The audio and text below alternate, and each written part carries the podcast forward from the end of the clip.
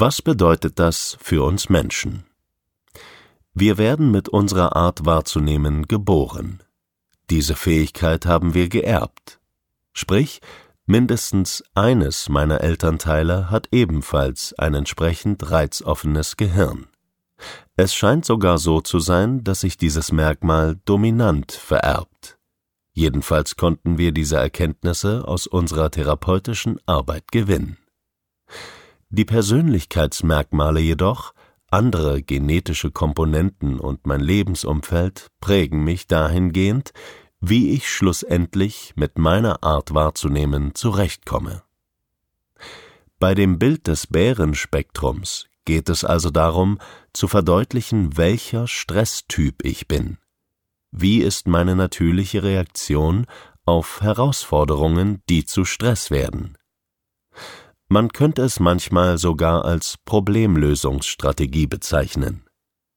Aber keine Strategie, die ich mir zurechtgelegt habe, sondern eine, die mir biologisch in die Wiege gelegt wurde. Fight, Flight, Freeze. Die Resilienzforschung der Resilienzakademie Göttingen beschreibt den Modus unter anderem so.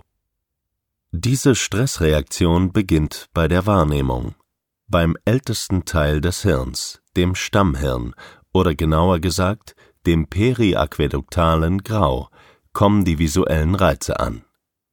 Wenn dieser Teil des Hirns keine Stressoren wahrnimmt, geht die Information weiter ins Großhirn. Das verarbeitet und speichert sie. Erst hier wird uns dann die Information tatsächlich bewusst. Vereinfacht gesagt, das Denken beginnt. Wenn dem Stammhirn jetzt allerdings ein Signal für Gefahr gesendet wird, bleibt keine Zeit für ausgiebiges Denken.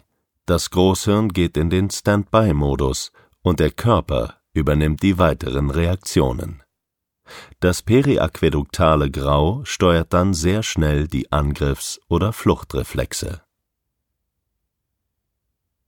In Gefahrensituationen reagieren unsere Gehirne in Bruchteilen von Sekunden.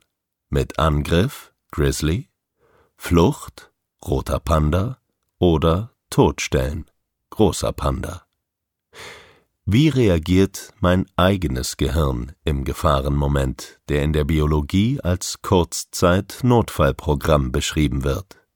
Bin ich der Typ Angriff, Kampf, der Typ Flucht Rückzug oder der Typ Todstellen, Anpassung, Kompensation.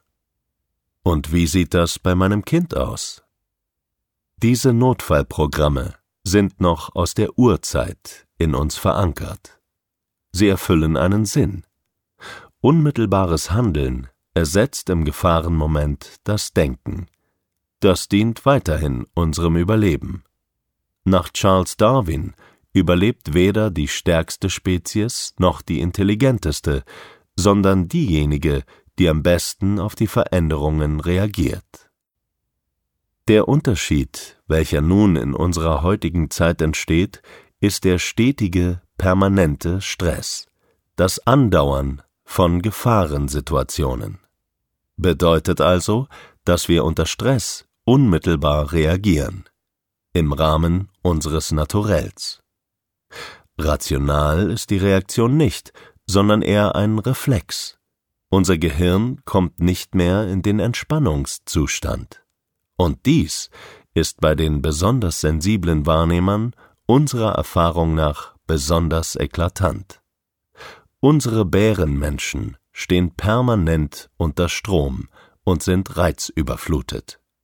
Das Gehirn wird überlastet, und daraus können sich Krankheiten und Störungen entwickeln. Was es also wirklich braucht, ist ein Lebensrahmen, der Entlastung verschafft. Entlastung vom Wahrnehmungsstress. Pausen. Schlicht ein passender Rahmen, keine Therapien oder Medikamente.